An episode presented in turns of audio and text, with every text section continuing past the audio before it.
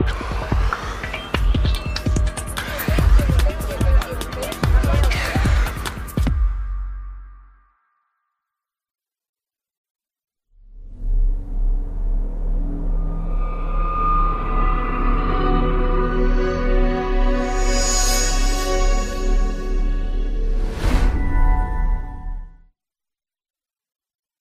Certa ocasião eu estava conversando com meu anjo da guarda. Ele virou-se sério para mim e disse: Simona, ou você vai ser alguém na vida ou vai morrer crioulo mesmo. alegria, alegria, alegria, alegria. Simonal para mim é o Rio de Janeiro.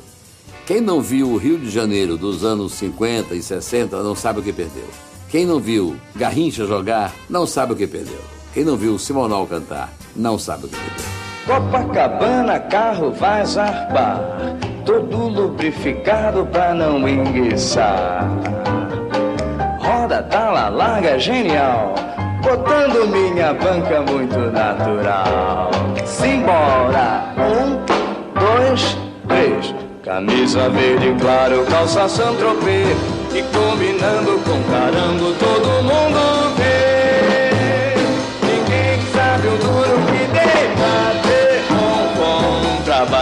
Trabalhei, pra ter bom, bom Trabalhei, trabalhei Depois das sete tem que acender farol Garota de menor não pode ser sem sol Barra da Tijuca já lixou. A onda agora é deixa cair no elevador. Simbora. Um, dois, três. Garota mini saia, essa onda é bem.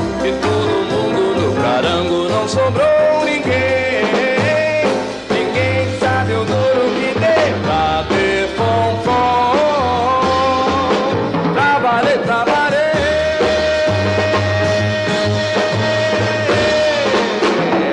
Fá, fá, fá, fá, fá.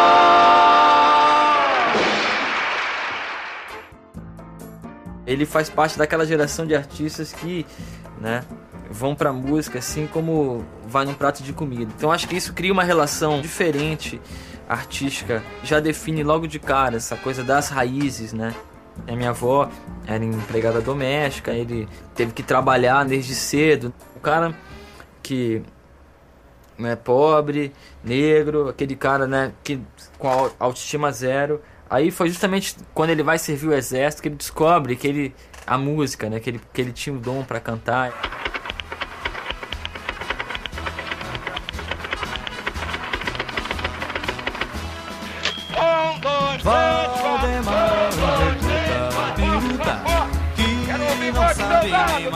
Ele queria cantar e ela dizia: é uma loucura, é uma vida que não, não tem nem garantia nenhuma. Eu quero que ele continue no exército, que é muito mais garantido. Nós havíamos prestado atenção no Simonal quando ele era crooner do Drink, uma época que tinha Djalma Ferreira, Ed Lincoln, Silvio César, ele, Ara Martins, Miltinho. E ela fomos buscá-lo lá para estrelar um show no Beco das Garrafas e ele foi um dos responsáveis pelo Beco das Garrafas ter virado um lugar importante de entretenimento musical no Rio de Janeiro.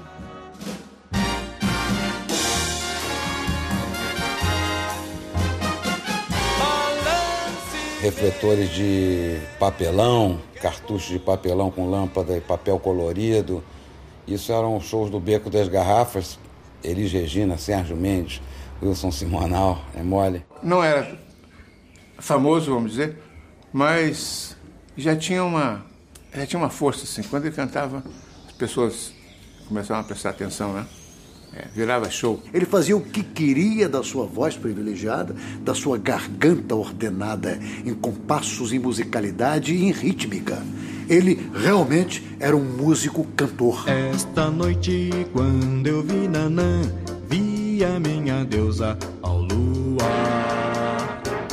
Toda noite eu olhei Nanã, a coisa mais linda de se olhar.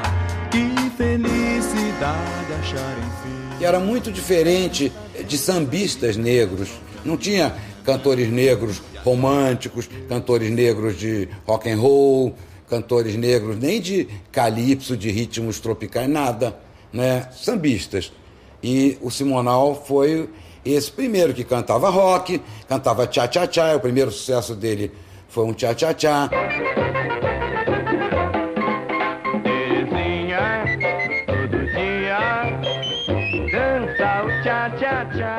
Ali o mestre dele, o guru, foi o Carlos Imperial, que era um, um cara que tinha um master em, em, mal, em malandragem, em cafajestice carioca também. Tchá, tchá, tchá, tchá, tchá, tchá. Menina, dança que eu quero ver. Tchá, tchá, tchá, tchá, tchá, tchá. Dança que eu danço com você. Muitos dos grandes sucessos do Simonal foram compostos pelo Carlos Imperial.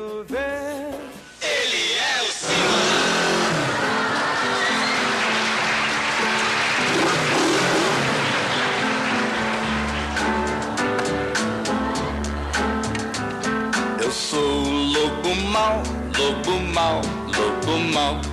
Eu pego as menininhas pra fazer mingau. Mas o que é isso, vovó? A senhora tá tão escurinha. O que, que aconteceu? A senhora era tão branquinha. É que o sol lá na arquibancada do Parque São Jorge não é bolinho, minha filha. A gente fica lá esse. O programa é, Show em Simonal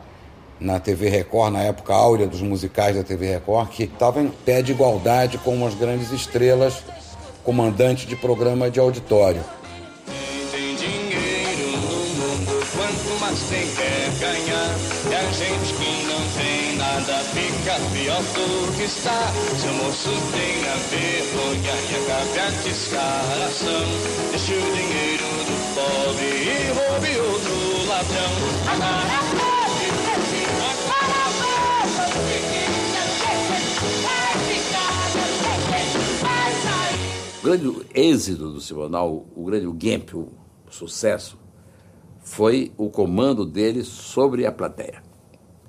O comando dele estava. E aí foi a grande, a grande marca do Simonal. Hoje dá para dividir em quatro grupos. Primeiramente a turma do balcão. Luzes na plateia. Na plateia. Pessoal lá de cima. Dó. Certo? Vai lá. Ale- Alegria, alegria, alegria. Olha que em casa tá todo mundo olhando, hein? Dó. Alegria, alegria, era um bordão do Simonal. Alegria, alegria, em tom, em tom muito debochado. Alegria, sorrisos, gargalhadas. As pessoas gargarejavam antes de ir para o show dele. As pessoas faziam vocalize para ir cantar com ele na, em, em basbacadas. Pessoal do meio. Só.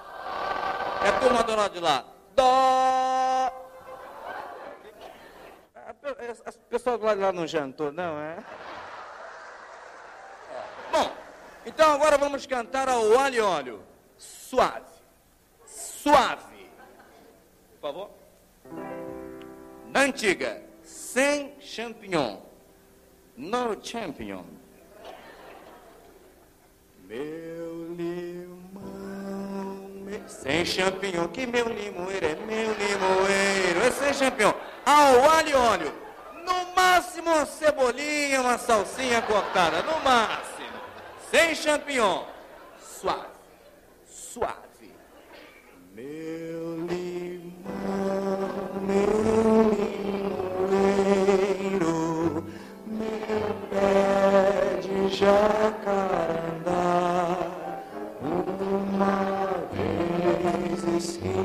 Dar um balancinho com a cabeça em em tempo de valsa. Outra vez esquindo. Meio tom acima. A meu limão, meu limoeiro, meu pé. Fui ver o show dele. Quando eu cheguei, ele estava no café, tomando um cafezinho. Ô, Simonal, não tem show? Eu, Tem, o pessoal está cantando lá. Eu falei, é mesmo? Aí eu fui lá, tava a plateia com o palco vazio. Lá, lá, lá, lá, lá, lá, lá, lá, lá, lá. Aí ele entrou e continuou o show e tal. saía do palco, atravessava a plateia, ia no outro lado, tomava um cafezinho no botequim e dizia, olha os babás cantando meu limão, meu limoeiro, lá, lá, eu vou, vou voltar. Aí voltava, meu limão, meu limoeiro. Ele mandava.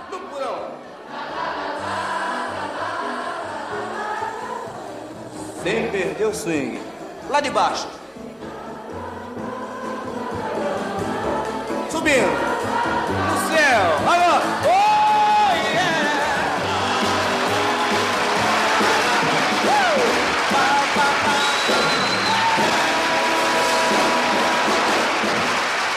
Primeiro artista brasileiro a ficar famoso como um entertainer, que se chamaria nos Estados Unidos uma tradição até no show business americano. O cara que canta, que toca, eh, que toca um instrumento, que conta piada, que brinca com o público. O Sammy Davis Jr. era um dos grandes dessa época, um dos ídolos do Simonal.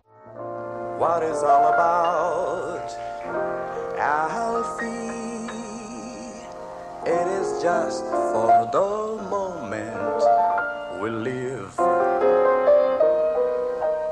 is all about when you saw it out,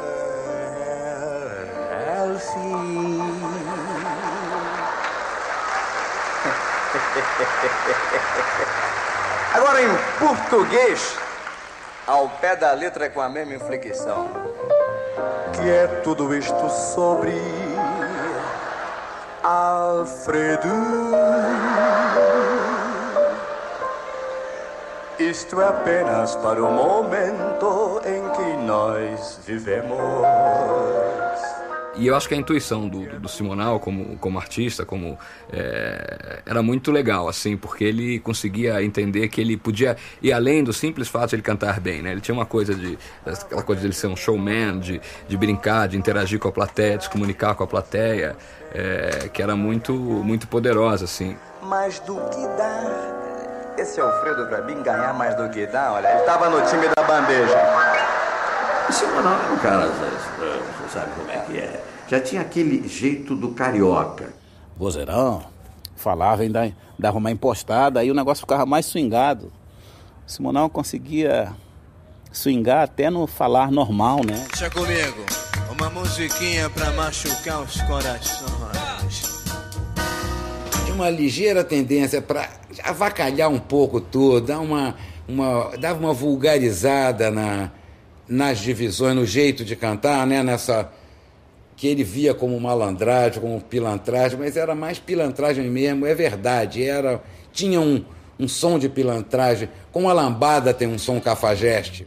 Pilantragem é o não enchimento, quer dizer, é o descompromisso com a inteligência. Eu sei que tenho muitas garotas, todas gamadinhas por mim, e todo dia é uma agonia. Não posso mais andar na rua, é o fim. Eu era neném, não tinha talco. Mamãe passou açúcar em mim. Algumas das melhores coisas que o Simonal fez foi dar a música é, que, que era considerada uma música que não era a música do primeiro time, dos grandes compositores, dos grandes autores, dos grandes letristas, um swing extraordinário, feito por ele e pelas pessoas que o cercavam, que ele sempre teve uma grande intuição musical. Então era César Camargo Mariano, um gênio que vocês todos sabem, e Elon Chaves, um grande regente e arranjador. Com essa bagagem, com, esse, com esses amigos musicais, o Simonal fez da pilantragem uma coisa de um grande swing. A pilantragem era o único ritmo que combatia o iê nas boates. Quando tocava a pilantragem, todo mundo dançava. Mamãe, eu quero mamar, mamãe, eu quero mamar, mamãe,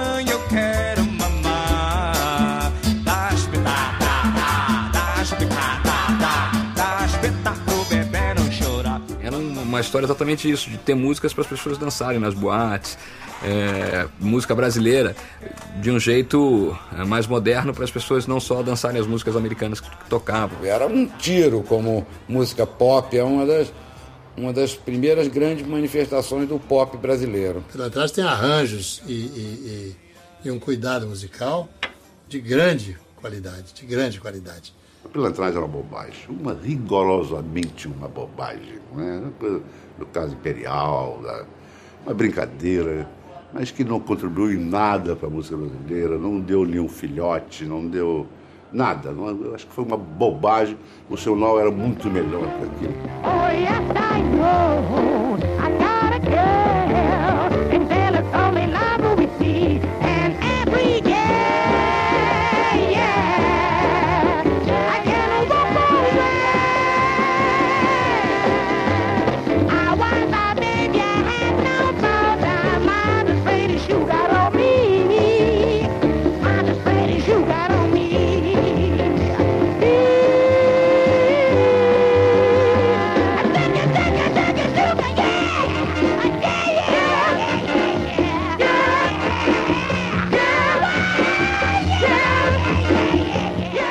começou a vender muito disco. Essa coisa de venda de muito disco incomoda um pouco a crítica, porque mostra que o sujeito está muito e muito popular, muito dentro de um esquema mais comercial.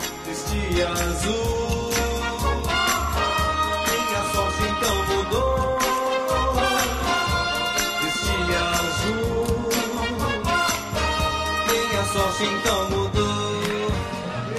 então eu fiz um show com ele, Sarah Vaughan, que era na época a maior cantora dos Estados Unidos.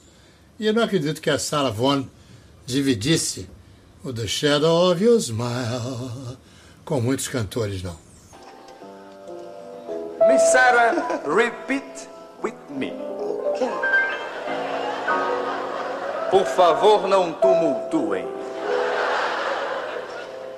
Gentlemen, I am speaking English. Miss Sarah, repeat with me. Vou deixar cair. Vou deixar cair. Wonderful.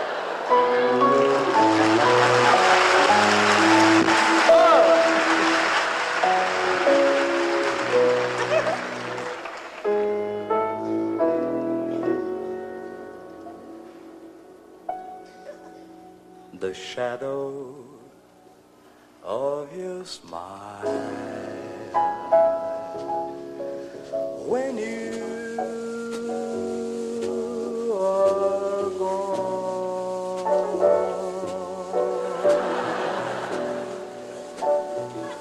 will color all my dreams and light the dawn. Sing it, baby. Sing it, baby. Look into my eyes. Look into my eyes, a pretty baby. Mhm, And you can see all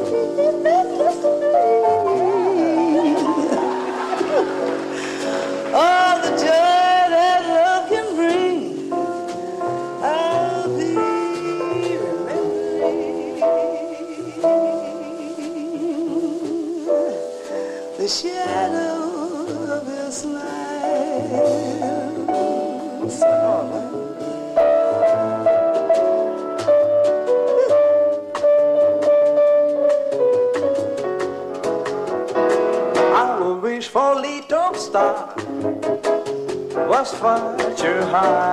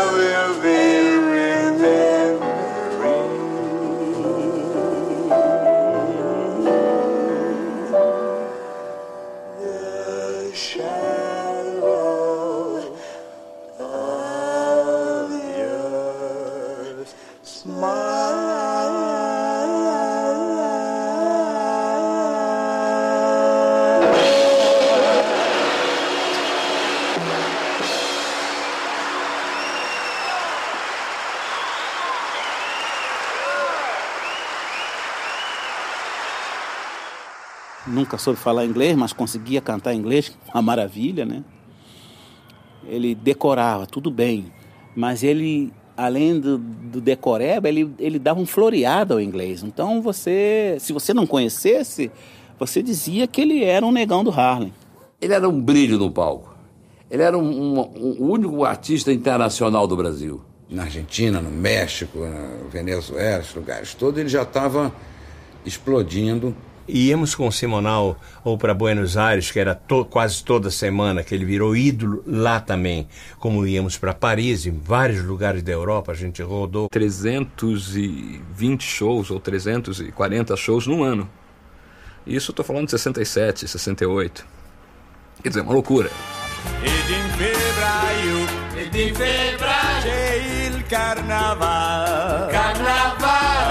il caffè, amo il calcio e una ragazza chiamata Teresa.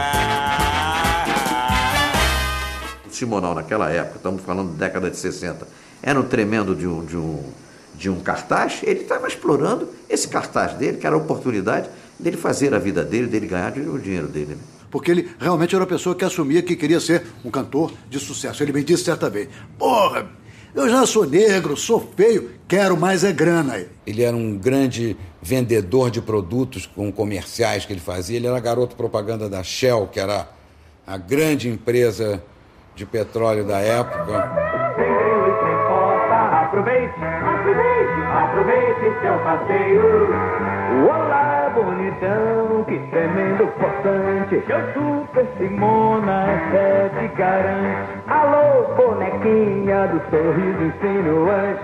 Super queridinho até te garante. Mas como é que é bicho é Simona Simonal? Eu agora sou seu super pra motor, não tem rival.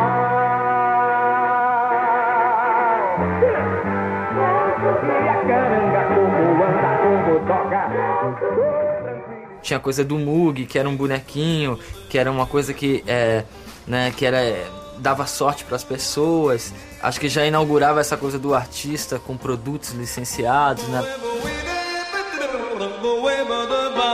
Olha o Mug!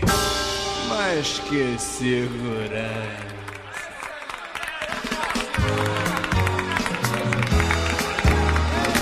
Essas coisas que a gente acha, é, sabe, que o, ah, o, o, o negro quando tem dinheiro não tem preconceito, que aí a gente com- começa a ver que era, é foda o cara, o cara morar na cobertura e o, e o tenente morar no, no segundo andar, entendeu? Ele era como aquele sujeito que se meteu a branco para, o- pa- para os brancos da classe dominante, o que era imperdoável. Ele sabia muito bem do racismo no Brasil. Ele sabia muito bem e ele, e ele protestava do jeito dele. Senhoras e senhores, vindo não se sabe de onde, e muito menos por quê, um negro.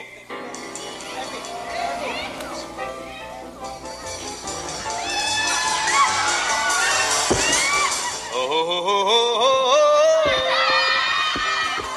Ele é músico.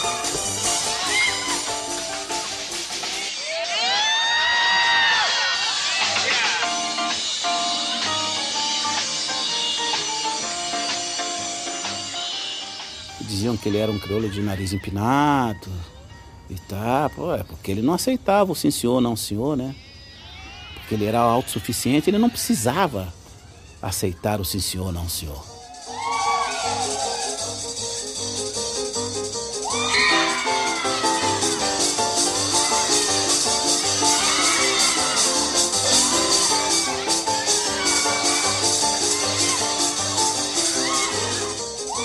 Sociedade não aceita, né? Que tem que ser igual o Pelé, tem que ser bem comportadinho para ser aceito. É, mas o Pelé não é preto, né? Todo mundo sabe que.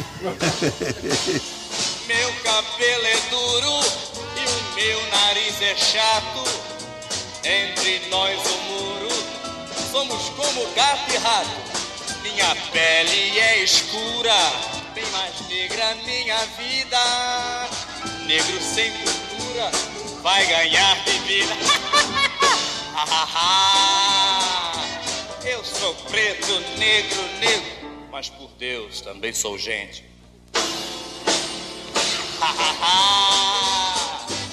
É verdade ou brincadeira? negro é raça faladeira. Mas por Deus também sou gente.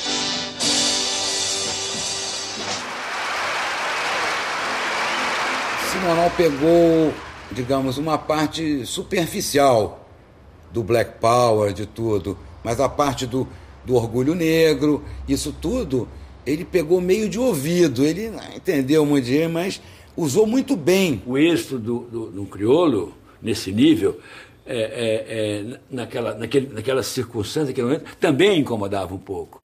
Até que veio o tal do festival. Realizado entre 67 e 72, o Festival Internacional da Canção foi tão importante que se tornou parte do calendário oficial da cidade. O Simonal não concorreu nesse festival, aliás. Ele fez um espetáculo no meio do festival e arrasou. Foi aí que ele arrasou. Foi aí que ele causou a tal da inveja. Foi aí que começou a bronca.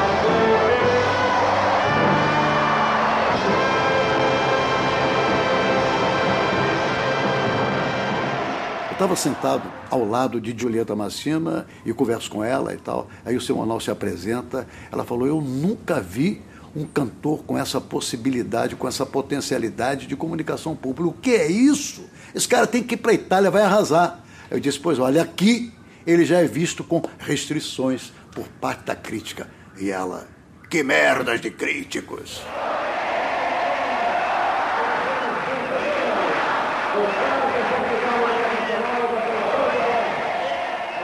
Lembro que o primeiro momento que eu vi o, o Simonal explodir eh, foi depois dos festivais, que ele apareceu no Maracanã e ele foi fazer a abertura do show do Sérgio Mendes.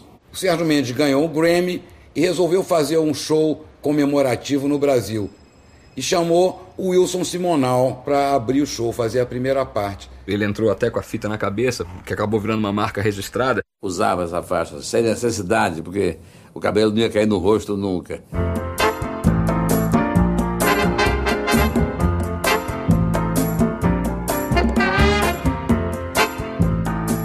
Ele tava com uma enxaqueca terrível, tava com uma dor de cabeça incrível e, e nervoso também, acredito eu, pelo show, que era um show grande, no Maracanãzinho, sei lá, 30, 40 mil pessoas ali. Alguém falou para ele, olha, amarra batata, não sei, não lembro se era batata ou cebola, é uma simpatia comum aí que tem, de se amarrar com uma fita na cabeça para passar a enxaqueca. E ele fez isso e ficou deitado, e um pouco antes ele entrar, vamos entrar, vamos entrar, vai começar, vai começar, é agora, é agora. Ele entrou e esqueceu e entrou com a fita. Ele foi contratado para abrir e quase fechou, porque quase acabou o show depois dele, que o Sérgio Mendes não queria entrar depois dele, porque o Maracanã estava na mão do Simonal. My vem chegando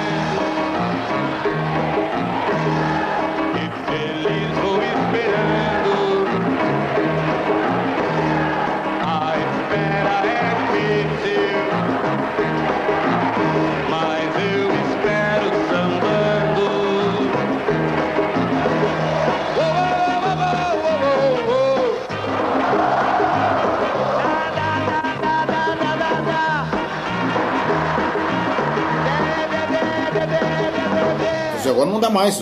Porque, depois desse sucesso do Simonal, o que, que eu vou fazer aí? Eu só não. E é verdade que o Sérgio Mendes entrou, tivemos que interromper o show do Simonal e o Sérgio entrou sob vaias. Ele não planejou que ele iria entrar e ia fazer aquilo acontecer daquela forma. Foi uma coisa que ele já fazia na televisão.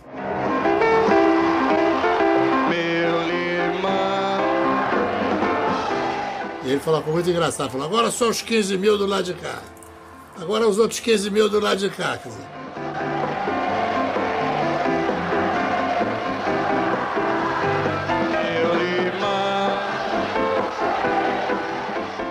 Maracanazinho lotado, na mão ali do Simonal, agora só os homens, só as mulheres, dava uma voz para um pedaço do público, Da igual um regente de coral.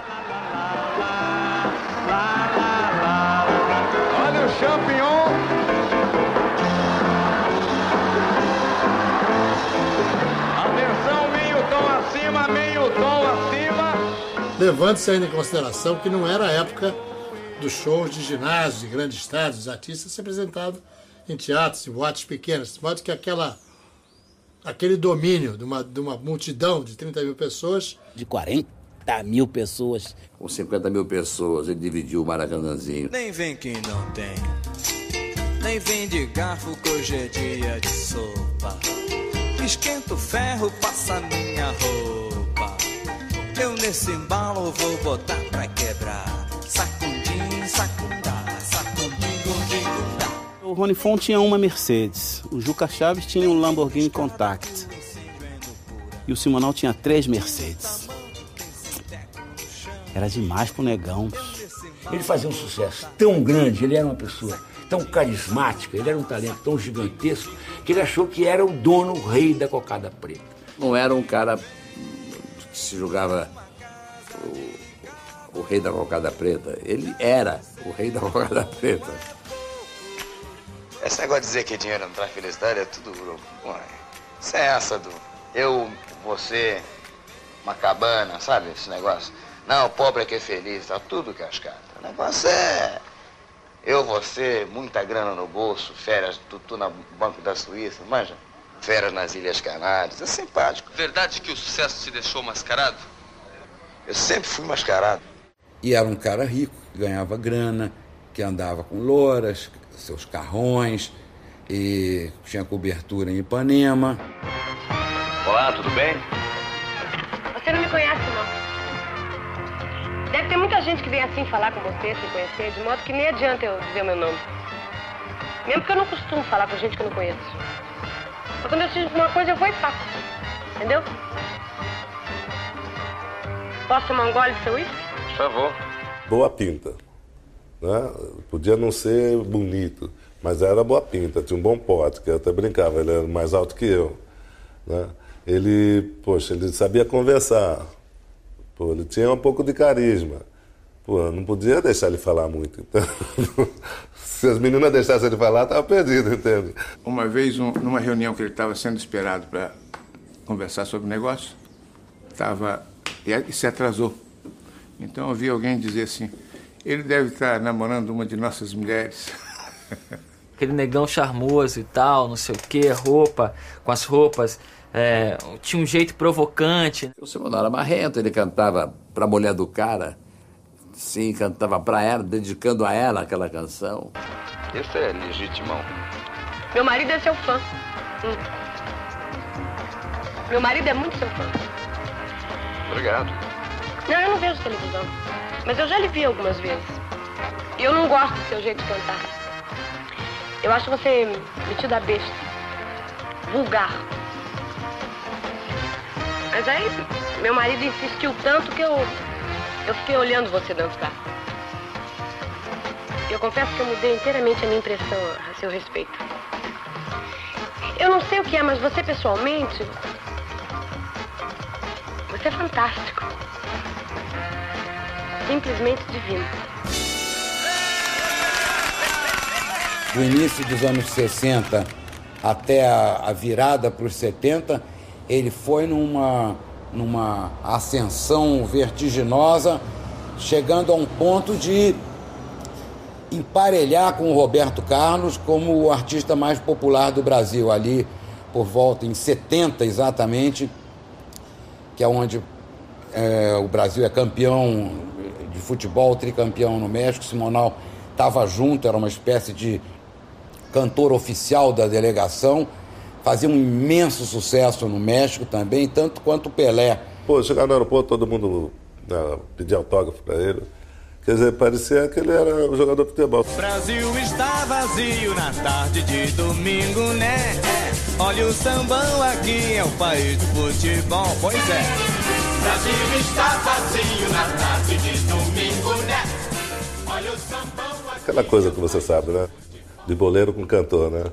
Ele dizendo que era bom de bola, que gostava de, de bater bola. Eu tinha um, um, society lá, lá na minha casa, no quintal, tinha um society, aí nós brincamos lá, aí começou a nossa amizade. Os dois eram carne e unha. Chegamos a ir juntos para o México, onde o Brasil foi tricampeão, e lá se afirmou mais ainda essa amizade Pelé e Simonal. Pô, é impressionante, pô. Todo cantor quer ser jogador e todo jogador quer ser cantor.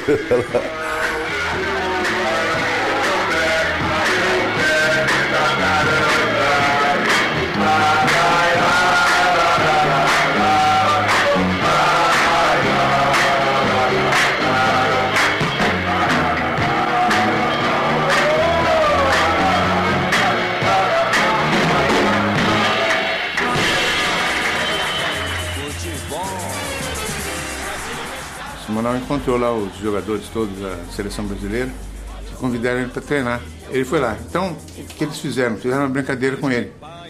É, deixavam ele passar, deixavam ele centrar a bola, então ele tava, só dava ele no, no jogo. Estava havendo uma dúvida se o Rogério seria inscrito ou se seria inscrito o Leão, o terceiro goleiro. Aí o Carlos Roberto disse: Olha aqui, pra que, Zagalo, pra que mandar buscar o Rogério se o Simonal tá aqui? O Simona entende, joga uma bola redonda. Bota o Simona, já tá aqui. E o Zagallo disse: Você joga, o Simona? Bato uma bola. Então amanhã de manhã vamos fazer uma preparação física, ver como é que você está, que se você estiver bem eu te inscrevo. Para que vocês ideia, ele acreditou. Ele acreditou. Achava que estava bem, que era atleta. Aí ele falou assim: pô, vou, vou fazer uns dois toques, porque a gente fazia brincadeira de dois toques, né? Aí, recreação, ele falou: vou fazer dois toques com vocês. Aí, aí eu falei: tá legal, arrumamos para ele fazer os dois toques. Botou o uniforme, botou os tudo. Aí. eu me lembro como se fosse hoje. Aí foi fazer dois toques. Deu 15 minutos de aquecimento. Ah, oh, tá, pô, ele sentiu mal. Lá no México alto, pô, deu um piripaco nele. Aí ficou lá, teve, teve que vir um doutor, dar um oxigênio, tudo para ele. Quando ele acordou, que estava todo mundo rindo, foi que ele percebeu que era uma gozação. Porque até aquele momento ele achava que podia ser o ponta-direita da seleção brasileira de 70. Este é o meu Brasil, cheio de riquezas mil. Este é o meu Brasil, futuro e progresso do ano 2000. Quem não gostar e for do contra, que vá pra... O que eu acho foi que os militares aproveitaram a Copa do Mundo para esconder um monte de crimes que estava sendo feito para o povo. Achavam que nós estávamos fazendo aquilo para o governo, porque era um governo militar, para esconder do povo o que estava acontecendo. Ele estava vivendo a ditadura. Então havia uma coisa muito, muito dividida, muito dicotômica, digamos assim. Quer dizer, havia o bem e havia o mal nítidos. Quer dizer, não, não tinha essa coisa meio flu que tem hoje, assim. A, a turma do, do, PMDB não é tão canalha, a turma do PT não é tão pura, quer dizer, entendeu? Essa coisa, aquela coisa era certa. Quem estava com, com, a ditadura não prestava, quem estava com a ditadura era, era o bem. As pessoas de, de direita achavam que todos os outros eram comunistas. E as pessoas de esquerda achavam que todos os outros eram gorilas. Havia um radicalismo total e havia uma suspeição sobre as atitudes de todas as pessoas. Assim como a direita é perversa, a esquerda é intolerante. Se o cara não protestasse contra, o cara automaticamente era um defensor da causa e, e concordava com tudo que estava acontecendo. Achava que o Simonal estava desperdiçando uma oportunidade de também ser uma pessoa a dizer coisas, mas é que o ritmo que ele cantava não servia para isso. Para você imagina o Simonal dominando a massa e dizendo, e agora todo mundo vai pegar no fuzil aí para. Não existe isso. Moro num país tropical, abençoado por Deus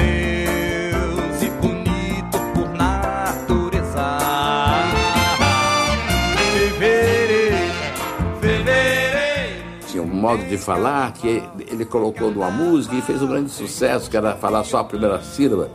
Fulano é pi, pi era pilantra, sabe? Fulano é chá, é chato, não precisava dizer o resto. Ele fez mó, num patropi, abençoar por D.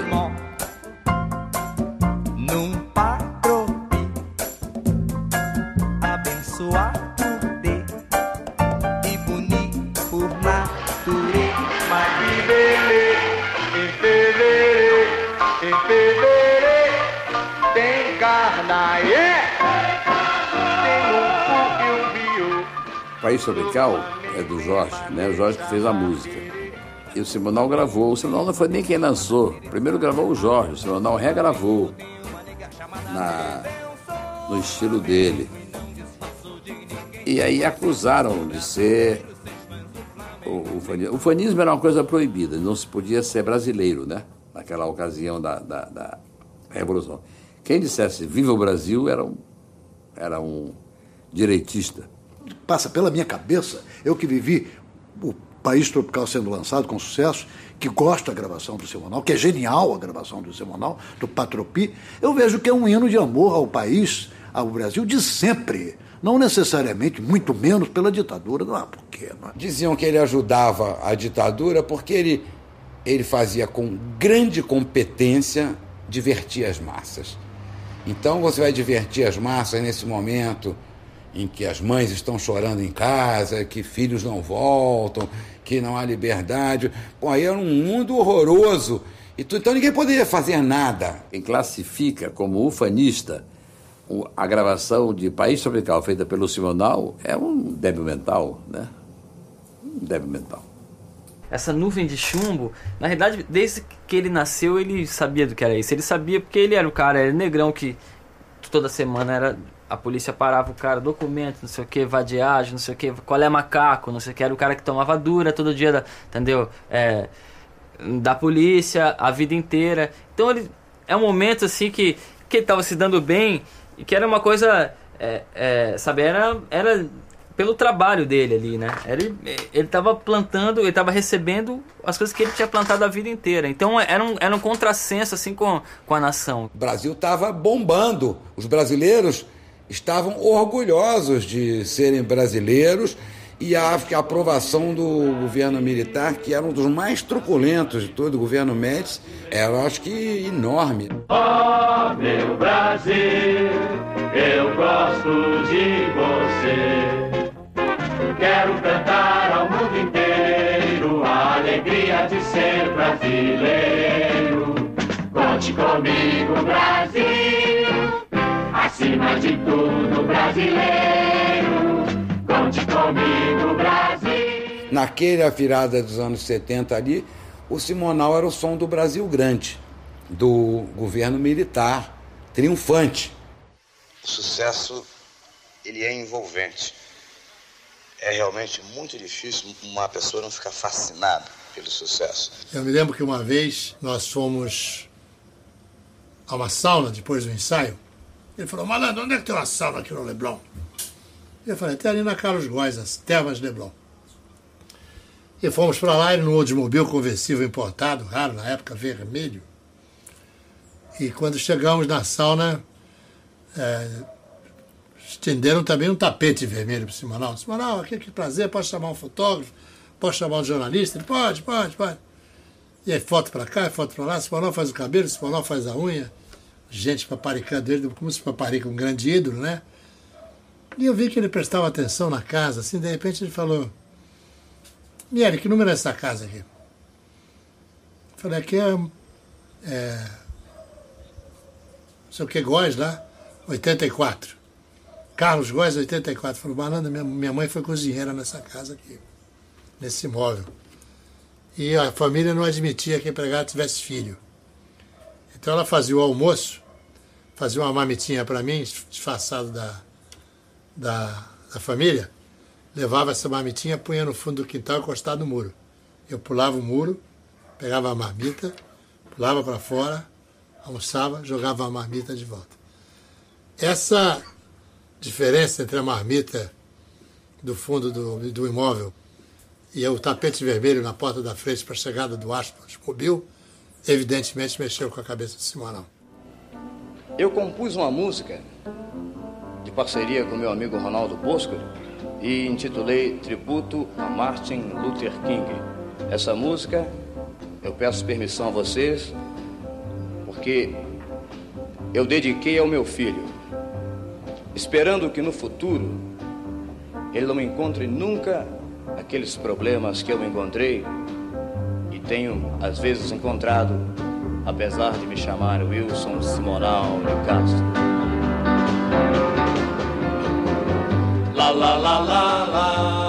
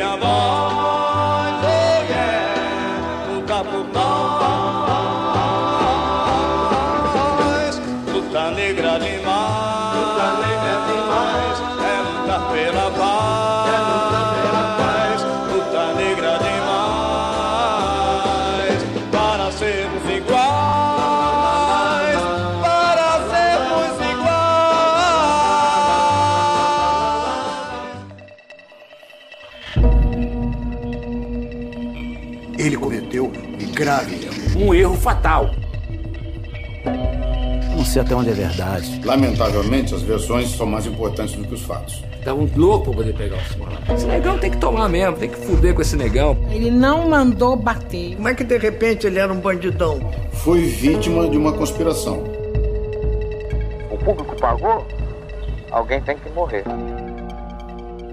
Do que eu sei é que ele realmente havia sido roubado, estava sendo, estava sendo roubado pelo contador dele. E um dia tu está no escritório dele e descobre que ele tá quebrado, entendeu? Não entendia de negócios, de dinheiro, de investimentos. Ele usava o dinheiro que ele ganhava, ele sabia que ele podia usar, mas sempre estava estourado no banco, porque não, não tinha noção real do que, sabe? Comprava, ah, quero comprar um negócio, vou comprar.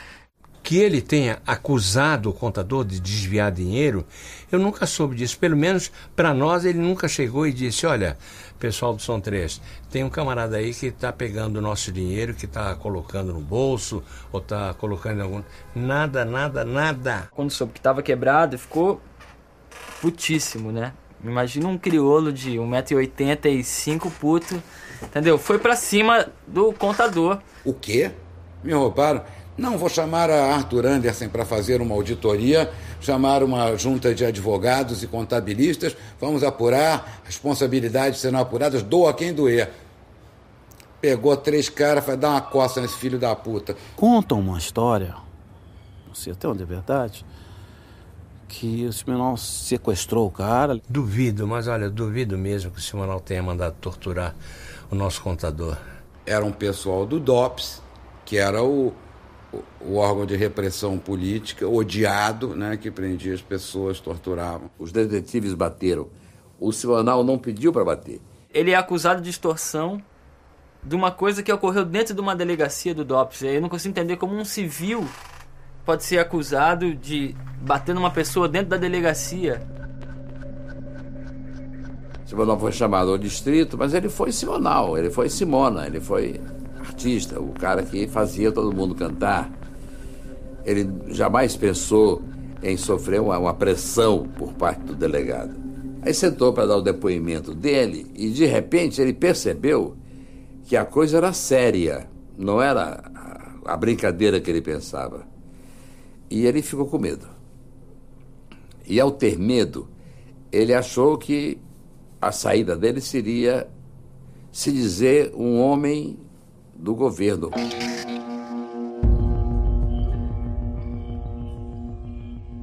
E o Simonal foi mais ingênuo ainda e soberbo. E, em vez de pedir desculpa, disse à imprensa: É, isso mesmo, eu estou com os homens mesmo.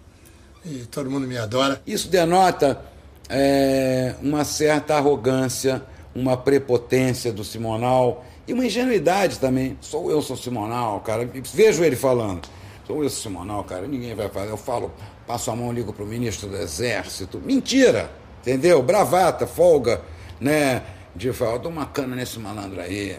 Vejo ele falando, todo mundo vê. O que não tem nada a ver com a verdade.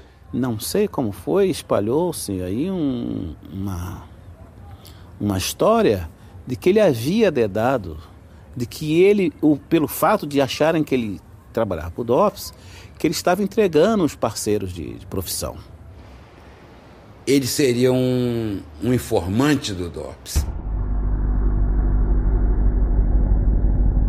Quer dizer, numa ditadura truculenta, onde as pessoas estavam morrendo sob tortura, não entregavam. Os... A delação era o pior crime. As pessoas não pensam muito no que estão fazendo. E uma vez que começou, a bola vai correndo, a bola vai correndo, e aí você não segura mais. E imediatamente o, o Pasquim, que era um, um órgão maravilhoso, por um lado, mas que tinha esse aspecto de patrulhamento cultural, o Pasquim logo detonou. Todo mundo tinha certeza que estava lutando do lado, do lado certo. Quer dizer, a gente tinha no Pasquim o lixo da história. Já julgava todo mundo e julgava na, no lixo da história quem não estava fechando com o pensamento do pessoal do Pasquim. Uma coisa que faz muito sentido, quer dizer, porque a intransigência é uma coisa que vive em função de circunstâncias também grandes intransigentes daquela época, que não perdoavam qualquer desvio de conduta, depois se desviaram violentamente de conduta quando as circunstâncias mudaram. O Pasquim adotou uma técnica para espinafrar a ditadura sem, sem que a censura percebesse. Era espinafrar pessoas que não que apoiavam a ditadura.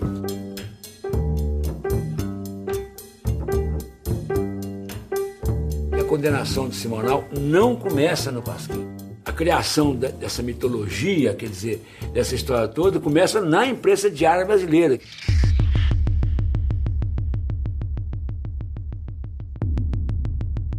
Inspetor Borges, torturador que se orgulhava de ter prendido o Juscelino no Teatro Municipal. E foram entrevistar esse cara, ele disse, que o Simonal? Ele disse, é o caguete da polícia.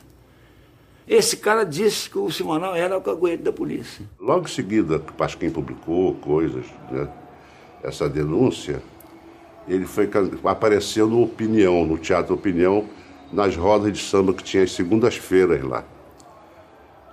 E foi uma vaia, foi uma vaia daquelas arrasadoras, que me, uma, uma vaia que me assustou, porque eu tinha visto a apresentação dele no Maracanãzinho. Eu falei, meu Deus, que contraste. Passei a ser olhado com atenção e fui agradecer pela opinião. Então senti que o broto estava toda mudada, parecia até que estava apaixonada. Então eu fui charminho e acrescentei, só vim aqui saber como eu fiquei. E aquele olhar do broto me confirmou, vestia azul. É o crime que, que o cristianismo não perdoa.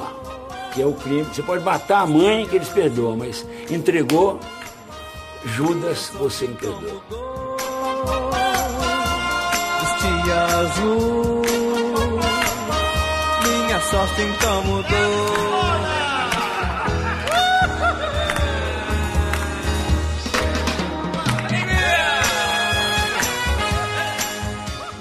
Eu acho muito difícil, é, mesmo com a ingenuidade do Simonal, que ele viesse a ser um informante do DOPS naquele tempo, porque, primeiro, ele não sabia de nada, nada. É, não sabia né, porque, porque, não, porque não se interessava por isso, estava preocupado em ostentar a sua riqueza, suas mulheres, em se divertir. Não estava nem aí. Era uma que ele tinha mais que fazer mesmo, vindo de onde ele veio, vivendo a vida que ele levou. Ele merecia, ele era legítimo.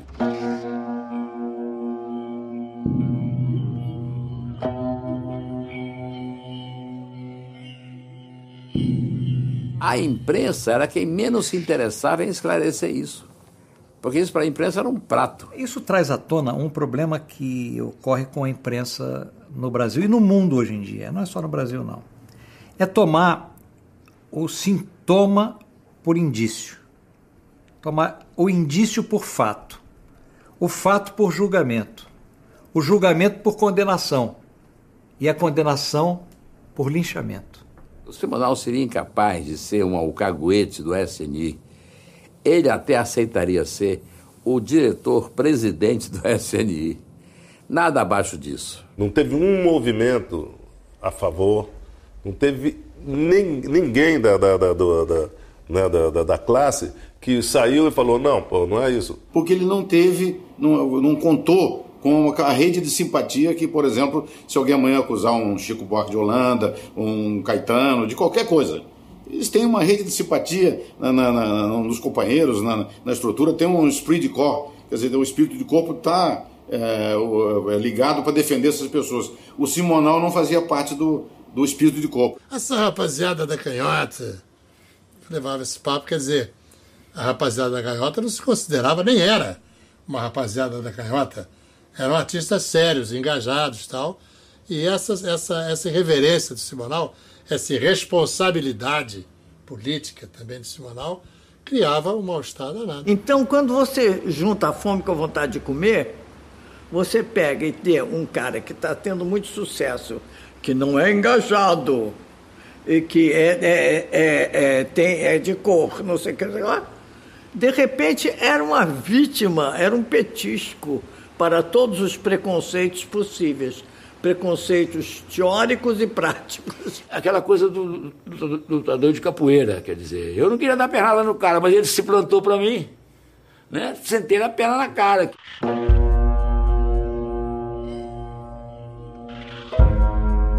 Parecia aqueles filmes que aí a testemunha fala uma coisa, todo mundo, ó, ó, e tudo era muito ó, né?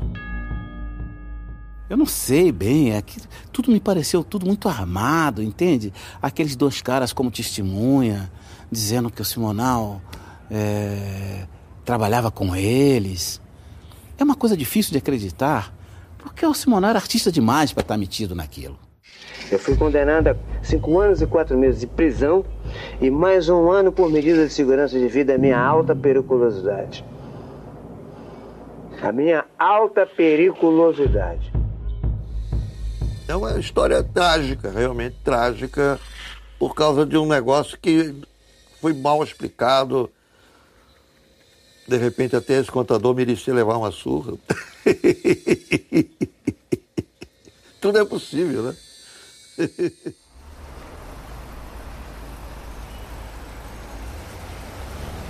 Você é. Eu estou vindo lá do Rio. é, e a história é a seguinte, eu estou trabalhando num documentário é, sobre o Simonal. Aí depois de 40 anos, vocês vão mexer tudo outra vez.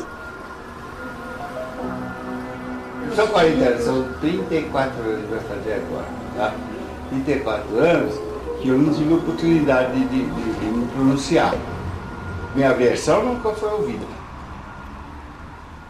Fui conhecer o Simão depois de um mês. Ele tá, tava no México, lá, negócio de Copa do Mundo, sei lá o que, né? Seis a oito meses. Correu tudo normalmente, tudo muito bem. Eu não tinha muita ligação com ele, sabe? Não tinha, dificilmente trocava uma palavra com ele.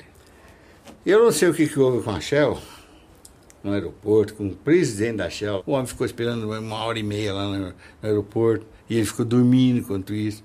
Ele é irresponsável, entendeu? A Shell cortou, aquela receita lá não existiu mais. Então ele estava vivendo somente dos shows. E os shows não eram o suficiente p- pelo nível que ele queria levar. Aí foi indo, foi indo, foi indo mal. Ele ele pegou um dia e falou assim, olha, eu preciso da chave do escritório porque eu não preciso mais do seu serviço aqui. Falou simplesmente assim. Me demitiu. né? Eu consultei o advogado, né? Falei para ele, olha, eu tô desse jeito, né?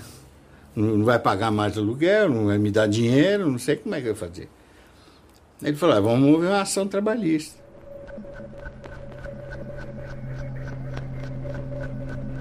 Ele ficou puto por causa do processo.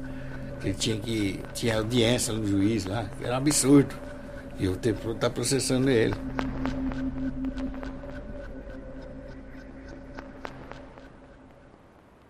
Mais ou menos lá para meia-noite ele mandou dois bucutu lá no apartamento me pegar lá. Na hora que eu vi o Jorge, que era o motorista do Simonal, eu gritei para ele: não vai porque é perigoso. Eu gritei.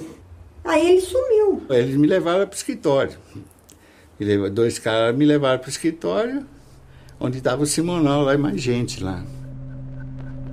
Descobrimos que tem um roubo aqui nesse escritório, tem um rombo aqui. Você confessa, é melhor se confessar. Eu falei, "Pô, eu não vou confessar nada, não existe isso daí, sério. Sonho seu, né? Você sonhou com isso daí. Aí, tá bom, não vai confessar? Não, não vou confessar nada. Aí os dois caras me levaram lá pro DOP. Mas eu não entrei assim, normalmente, legalmente, sabe? Pela entrada. Foi por uma entradinha lá. Fui... Aí chegou lá e encontrou mais um tal de um capitão lá. Eu, não teve roubo nenhum. Ah, não teve? Pá. Ah, Então começou a dar pancada. E eu fui ah, continuando, insistindo que não tinha roubo nenhum, não tinha nada. Lá era tudo é, papo dele, que não era- não existia. Aí eles foram aumentando, aumentando. E eu fui resistindo. Aí uma hora um deles trouxe um, um telefone, telefone com uma manivela. E, e dois fios descascados, né? Dois fios. Enrolaram os fios na- nas pontas dos dedos e virava a manivela. Que ele dava uma descarga violenta. Né? Na língua também. Né? E eu, aquilo lá eu aguentei, eu suportei tudo. Aquilo. Apesar eu falei, bom, eu vou morrer aqui, mas não, não vou. Mas aí, quando eu, eu, desisti de, de- de enfrentar, foi quando eles, eles falaram, ameaçaram de buscar eles. Ah, então vai pegar aquela família dele, vão acabar com a raça toda, esse capitão falando. E fingiram, né, simularam que iam. Aí eu fiquei apavorado, eu falei, não, não, eu confesso, eu confesso. E lá eu ouvi muito, muita gritaria de presos políticos lá, gemido, e, nossa, assim, como eu gritei e gemi, né? Eu vi outros. E aí vinha um cara e pá, me batia. Ah, escreve aí, pá, vinha outro. Então, a noite toda assim, chegou uma hora, preciso escrever, senão eu, né, eu preciso sair daqui. Isso que a minha ideia era essa. Então eu comecei a simular uma história convincente, uma história coerente, né?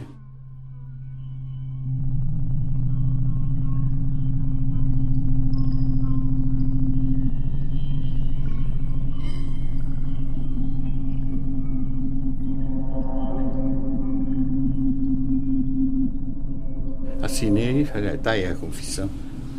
Chegou de manhã, ele foi lá. Senão não foi lá na- no, DOPS.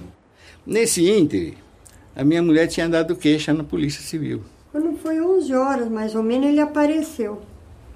Ele chegou, foi aquele desespero, porque ele, ele era vermelho da ponta do pé na cabeça.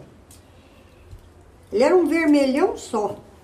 Nisso chegou o. Como é que chama? O delegado lá? O, Comissário. o comissário. Peixoto. Ele falou, mas ele chegou? Eu falei, ele acabou de chegar. E queria saber onde eu estive. né?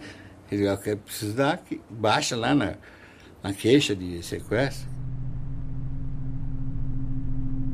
Então eu falei para o advogado, o homem quer saber onde eu fui. Eu, se eu falar, vai ser ruim, né?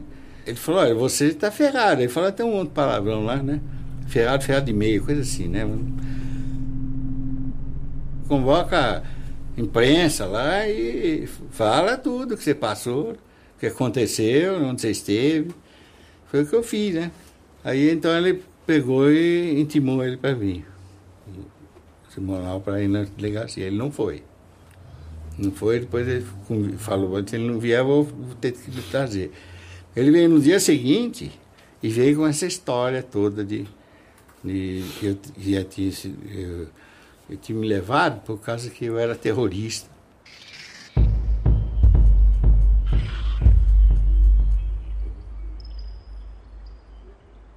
Ligavam para casa dele ameaçando de bomba, não sei o quê. Tudo mentira. E foi uma existe orientação do advogado dele, sabe? Vi com essa história aí, porque que isso aí derrubou ele, essa história. Ele foi infeliz né, nessa, no caminho que ele seguiu, né? Esse raciocínio aí que ele veio orientado, como repito, pelo advogado, com esse assunto. Entendeu? Porque era o assunto dominante naquela época. 71 era, era subversão, terrorismo, sei lá o quê, né? Ditadura. Então ele eh, veio com essa conversa ali para justificar o porquê o DOPS, entendeu? Por que o DOPS nisso tudo aí? Será uma simples, um simples roubo, ou furto, sei lá o quê? Não, não, perdoei mais ele, né? No início eu estava achando que ele era idiota e tal, ele ia na conversa dos outros, por isso que ele fez aquilo. Mas ele esteve lá, ele viu, ele não teve pena do meu sofrimento lá, entendeu? Ele não teve pena não, por isso que eu não tive mais pena dele depois.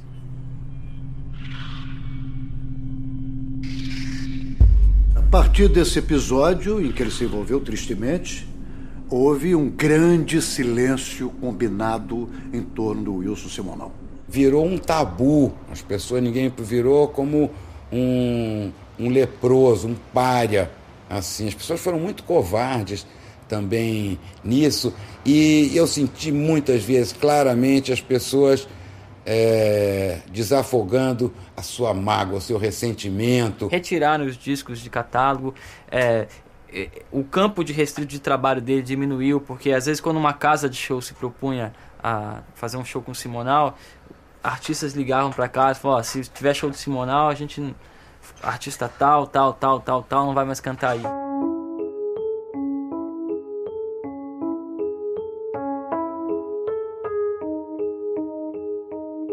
Lá em São Paulo, num show que eu fui fazer, amigos dele me sugeriram que convidasse ele para participar, dando uma canja.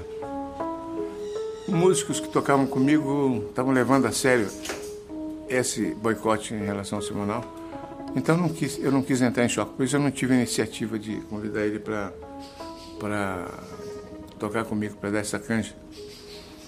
É, eu sinto que foi uma, uma atitude talvez até vamos dizer, de receio, de medo, de covardia, sei lá, da minha parte, mas também não podia, ao mesmo tempo, a situação era complicada. Ele, como era um cara que, né, segundo a esquerda, que era um cara que defendia a direita e que apoiava a direita, foi um cara que foi banido da Rede Globo, por exemplo, entendeu? Era um cara que era proibido de aparecer na Rede Globo.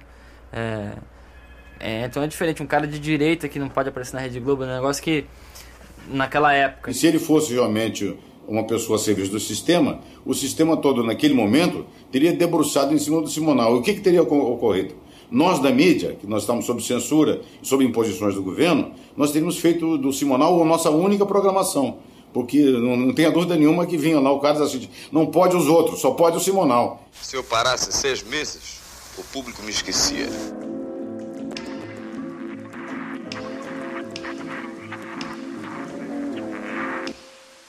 Nenhuma empresa, a própria Rede Globo de televisão, nem outras empresas é, planejaram um boicote para o Simonal. Mas os diretores de programa, eh, os, os, seus colegas de trabalho, tinham uma dificuldade em trabalhar com ele. Então você escalar o Simonal era uma dor de cabeça. 74, 75 até 92, 93, nesse período, não existia o Wilson Simonal. Pô, Simonal, você não grava mais. Pô, Simonal, pô, não faz mais show, parou de cantar. Às vezes no posto de gasolina, viu o cara, pô, Simonal, pô, parou de cantar, entendeu? Aí o cara fala assim. Aí você imagina você passar 20 anos ouvindo uma pessoa falando assim, pô, parou de cantar, você querendo cantar, entendeu? Querendo. O Simonal nunca foi julgado nem vaiado pelo público. Ele foi julgado e vaiado pela própria classe dele e pelos veículos de comunicação. E é muito triste se relegar um artista, não só no caso dele é um massacre, e depois do massacre, a, é, é, a, a Sibéria, a Sibéria da repercussão. O sujeito vai para a Sibéria, lá onde o frio é 40 graus abaixo de zero, o frio da alma, lá onde ele tem que beber para se aquecer, lá de onde ele não pode sair. E aí veio uma depressão, aí veio o alcoolismo, aí veio o sofrimento inimaginável. O cara bebeu porque estava magoado. E a, e, e a mágoa mata. Eu já vi, tem muitos amigos meus que já morreram de, de mágoa, de, de achando que o, o talento dele não foi reconhecido, que é uma espécie de complô. E, de repente, quando o cara vê, ele não consegue sair mais daquele buraco. Que eu saiba, quer dizer, Vinícius de Moraes não tomava só água, entendeu? Tom Jobim também não, quer dizer, a maioria. Agora, por que, que o Wilson Simonal virou alcoólatra? Ontem não dava para ele tomar leite ou água num momento difícil, quando ele vê todo mundo da Bossa Nova na televisão, todo mundo mostrando seu trabalho e o nome dele nem ser referenciado. Tinha mais é que encher a cara para poder dormir, senão não ia conseguir. Ele ia ficar chorando a noite inteira.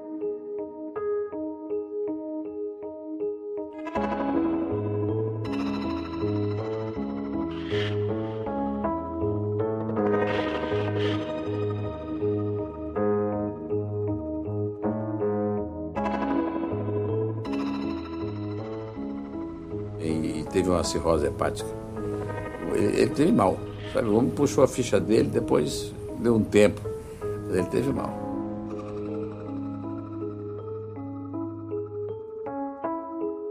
Ele começou a ficar estimulado novamente, assim, né? E as coisas começaram a aparecer no, de novo. Eu não sou cachorro, não. Supermercado São Cristóvão, ao lado da Praça Padre João Maria. Que categoria. Pelo amor de Deus, não compre outro, não. Compre só no Cristóvão. Num país tropical, tradição de Natal. Nem vem quem não tem, nem vem de nem vem de escada que hoje é dia de sopa.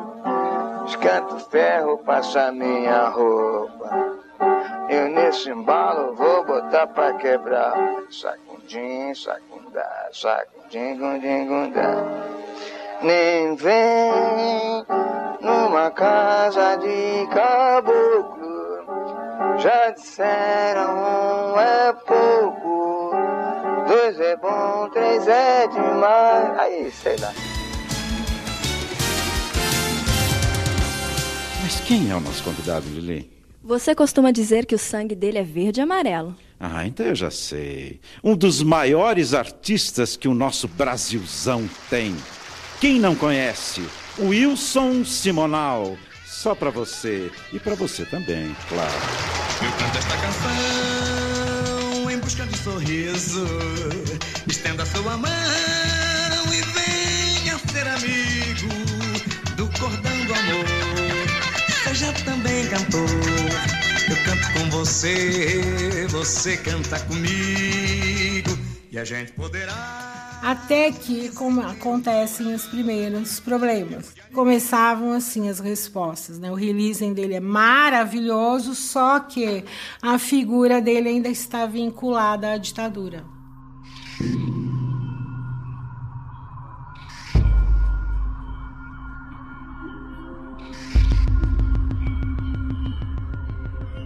Ele me disse claramente: eu continuo sendo um fantasma para mim mesmo e o que é pior para o meu país. Eu acudi muitas vezes ele, sabe? Porque ele falava, Sandra, eu não existo. Você quer coisa pior no mundo? Eu não existo na história da música brasileira. Aí a gente ia para o hospital, ou então eu chamava o médico aqui em casa. Aí tentava melhorar o quadro, tudo bem, aí tá, passava. Aí alguma coisa, sempre nesse sentido que pegava mais. Aí, a ponto dele querer proteger tanto os filhos, sabe? Está muito feliz que os filhos dele, graças a Deus, têm talento, estão trabalhando, a ponto dele ver show dos filhos dele em algum local e se esconder atrás da pilastra para que nada pudesse prejudicar os filhos. Isso eu estava junto e eu vi, entendeu? E às vezes eu ficava até no carro esperando porque eu achava assim forte demais, sabe? Mas ele não queria que ninguém prejudicasse os filhos dele. Então, ele ia assistir o show dos meninos em vários locais e ficava escondido. Aí ele saía de lá orgulhoso, chorando muito, e eu já levava todo o kit, né? Porque era sempre a mesma coisa, no carro. Aí eu amparava ele, entendeu? Sandra, estou encantado com meus filhos. Falou assim, você não foi falar com eles? Não, você não sabe como é que é? De repente eu vou lá, vou estragar, os meninos vão ser prejudicados. Aí ele chorava de soluçar.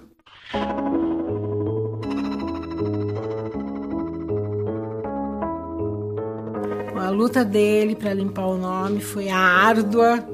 Então a gente foi para Brasília, ele batendo na porta da Secretaria de Direitos Humanos. O documento existe falando que ele nunca pertenceu ao DOPS, a secretaria nenhuma na época, ele totalmente isento de estudo, que não, infelizmente não teve o apogeu que o Simonal queria que tivesse de gritar para o Brasil inteiro, para o mundo, numa mídia.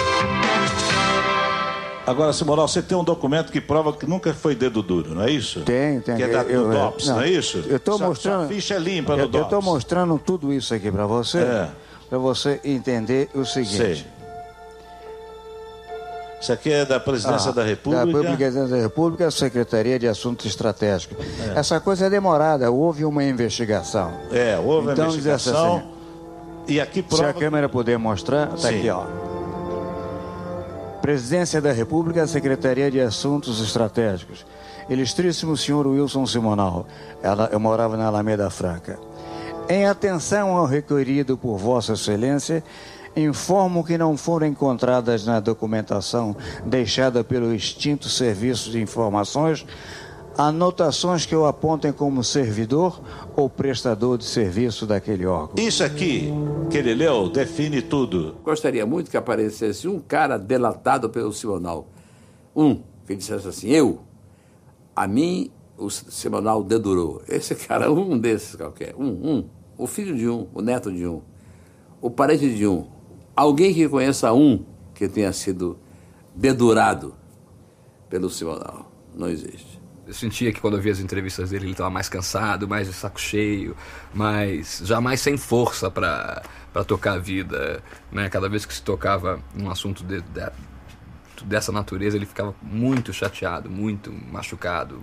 É, coisas que antes até ele poderia tirar um, com mais bom humor, entendeu? Dependendo do momento, tirar um sarro e, e brincar, já não. Era uma coisa que se tornava uma coisa pesada, era um fardo muito grande, assim. Digo mais uma vez: desafio o presidente da República, desafio o ministro da Justiça, desafio a qualquer autoridade competente que existir nesse país que prove se algum dia eu tive alguma ligação com órgão de segurança nacional no sentido de prejudicar alguém. Ele teve uma overdose de ostracismo, entendeu? É pior, sabe, assim, eu acho que ele não queria mais viver assim.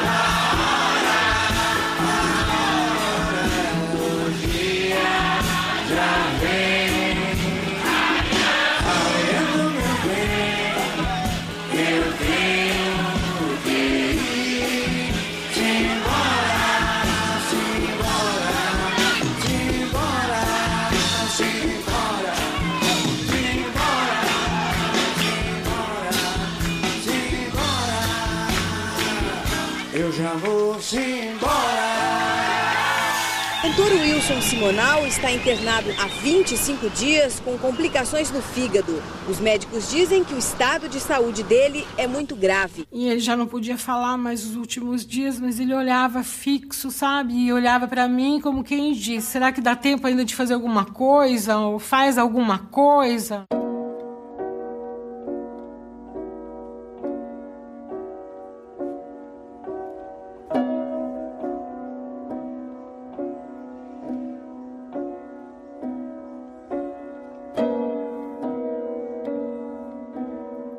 Não tenho dúvida nenhuma que a hora que o Simonal estava é, no final da vida, bateu um arrependimento em um monte de gente. Não porque tenha feito alguma coisa, mas porque tenha deixado de fazer. Ele morreu de cirrose, podia ter sido eu. mas, em, em suma, eu, é, sem rancor, sem rancores, entendeu? Eu acho que não há mais motivo nenhum de ficar alimentando um negócio que foi feito numa época de radicalização, que a gente vivia preso, a gente também, evidentemente, não reagia com isenção de ânimo, né? Então é isso aí.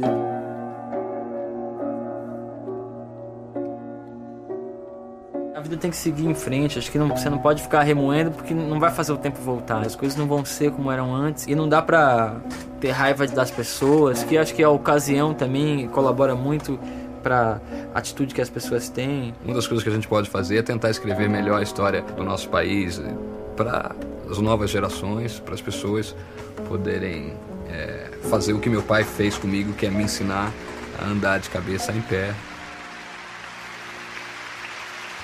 Tem que ficar claro, eu acho que o que é importante é a gente como filho é justamente estar tá sempre lembrando a coisa artística, entendeu?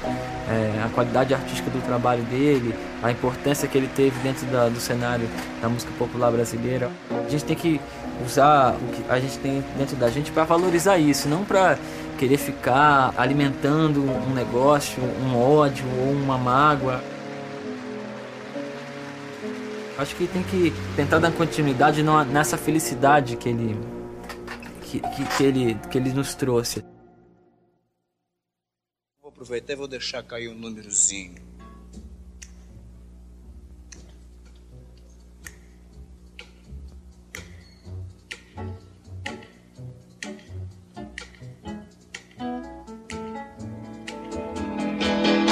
Descendo a rua da ladeira, só quem viu é que pode contar. Cheirando a flor de laranjeira, Samarina vem pra dançar. De saia branca costumeira, gira o sol que parou pra olhar. Com seu jeitinho tão faceira, fez o povo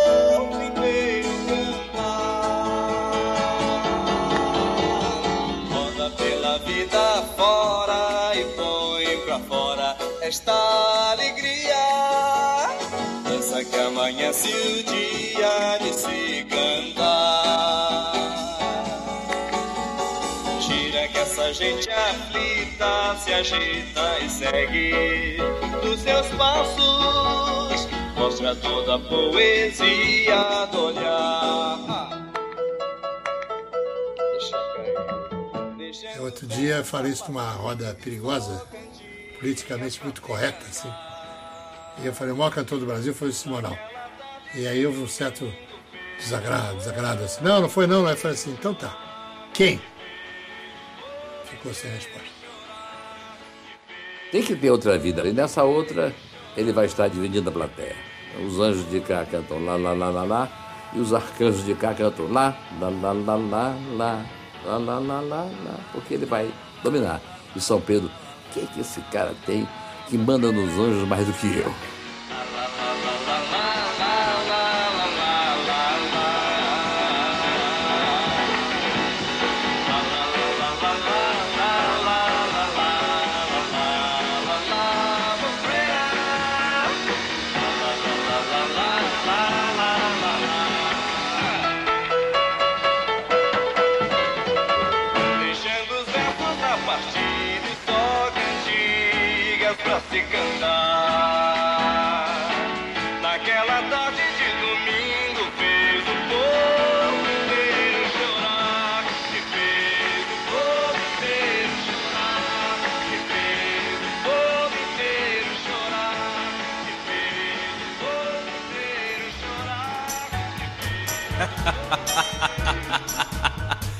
Vamos voltar a pilantrar.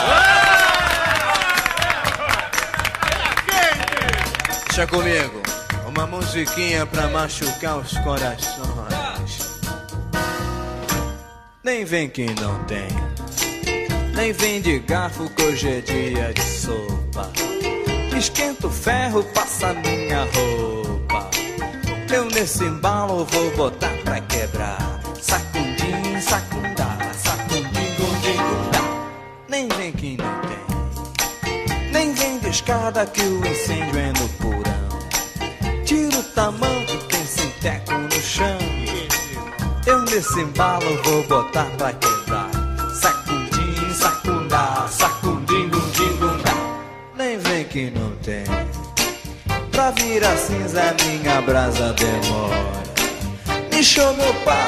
Chamando vamos embora.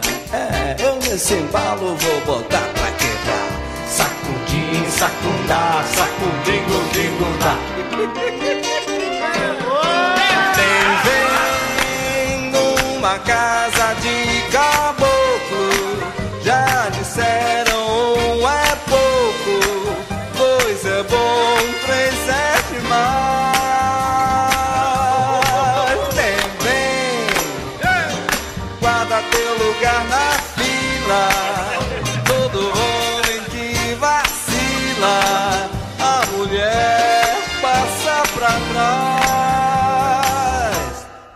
Tranquilo, te.